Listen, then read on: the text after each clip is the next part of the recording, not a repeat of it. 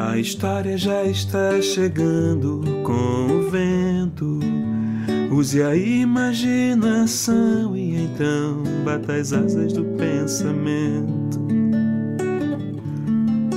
A história já está chegando com o vento. Use a imaginação e então bata as asas do pensamento.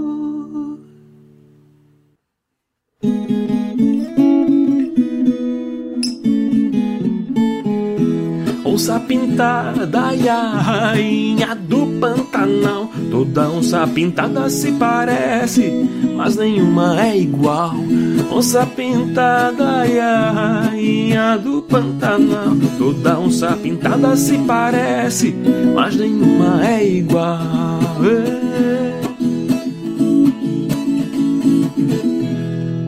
O Pantanal é um tipo de floresta alagada às vezes mais seca, outras vezes encharcada. Ali vivem muitas plantas e muitos bichos, como a Olívia, onça pintada. Olívia era uma linda filhote e vivia livre pelo Pantanal. Certo dia, traficantes de madeira e de animais colocaram fogo na mata. Foi uma correria danada.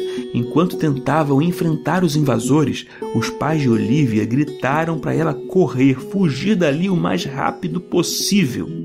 A oncinha saiu em disparada sem olhar para trás. Correu, correu e correu mais. Quando percebeu, já tinha se perdido, não estava na floresta. Aliás, que lugar era aquele com grama baixa e animais tão diferentes dos que ela conhecia? A oncinha não sabia, mas estava numa fazenda, sozinha, com medo, com frio e molhada pela chuva que começava a cair. Dali, desolada, ouviu alguém chamar. Pequena! Era a Dona Porca. Oink, oink! Olivia ouviu, mas não reagiu. Vem aqui, oncinha, insistiu a porca. Chamou uma, duas, três vezes, até que Olivia enfim atendeu e foi ao chiqueiro. Dona Porca cuidou de Olivia naquela noite e no dia seguinte, e nos seguintes também. A bicharada da fazenda não olhava aquilo com bons olhos.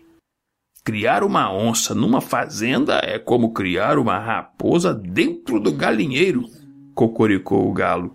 Os outros animais concordavam. Mas Dona Porca respondeu calmamente: Que nada, meus amigos. Olivia já está até parecendo uma porquinha. Ela é inofensiva. Além do mais, é uma graça com aquelas manchinhas. A verdade é que Dona Porca estava muito feliz. Seu sonho sempre foi ser mãe e ainda não tinha filhotes, até aquela oncinha chegar. O tempo passou e Olivia já era então uma jovem onça. Quando ela abria a boca para bocejar, metade dos bichos da fazenda tremia, a outra metade corria. O bafafá entre os animais só aumentava. Acho que é imprudente ter por perto um animal com esse tamanho de dente, relinchou o cavalo. Quero ver o dia em que ela acordar com fome. Todos nós vamos ser devorados numa bocanhada só, mugia a vaca, com apoio do boi. Oi? interferiu Dona Porca, sempre com tranquilidade. Minha Olívia já é uma porquinha. Vocês não percebem? Ela sempre repetia a mesma coisa. Tentava assim convencer os outros bichos e talvez até a si mesma. Claro que por fora, Olivia ainda parecia muito uma onça. Tinha garras, dentes afiados, manchas no pelo e tal, mas o jeito da bichana já era todinho de uma porca. Curtia um bom banho de lama e até oink oink ela fazia. Numa noite, enquanto todos os animais dormiam, um grupo de sussuaranas, que também são um tipo de onça, entrou silenciosamente na fazenda. Elas estavam famintas, prontas para atacar. Sorte que o galo tinha o sono leve, acordou e cantou para alertar a bicharada. Mas já era tarde demais. Todos estavam cercados pelas sussuaranas. Nesse momento, Dona Porca tentou esquecer tudo que havia ensinado a Olivia. Minha filha, você é uma onça. Não sou não, mãe. Que besteira. Não é o momento para discutir assuntos familiares, criticou o cavalo. Eu estou tentando nos salvar, explicou a porca. Olivia, acredite em mim. Olhe para o seu corpo. Precisamos de você, minha filha. Olivia não queria acreditar, não queria se sentir uma ameaça para quem amava. Mas, a pedido da mãe, olhou para si. Suas patas, suas garras, seu pelo, sentiu o focinho, os dentes, as orelhas. Foi difícil admitir, mas ela era mesmo uma onça. Há uma onça dentro de mim, vivendo assim a alegria de menina. Há uma onça dentro de mim, bicho valente, feroz, fera felina. Há uma onça dentro de mim, vivendo assim a alegria de menina. Há uma onça dentro de mim, bicho valente, feroz, fera felina. Socorro, Olivia!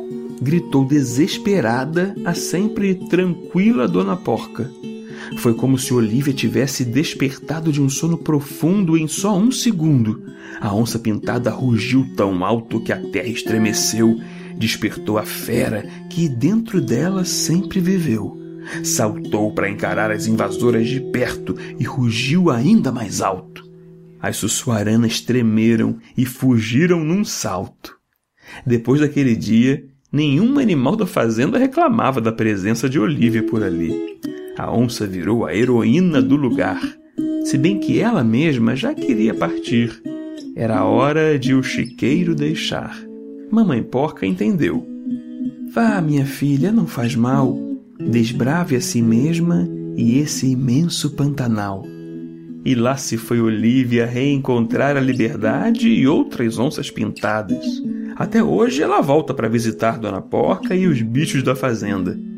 E sempre faz oink oink quando encontra a mãe. Claro que sem os colegas selvagens perceberem. Coisa de família.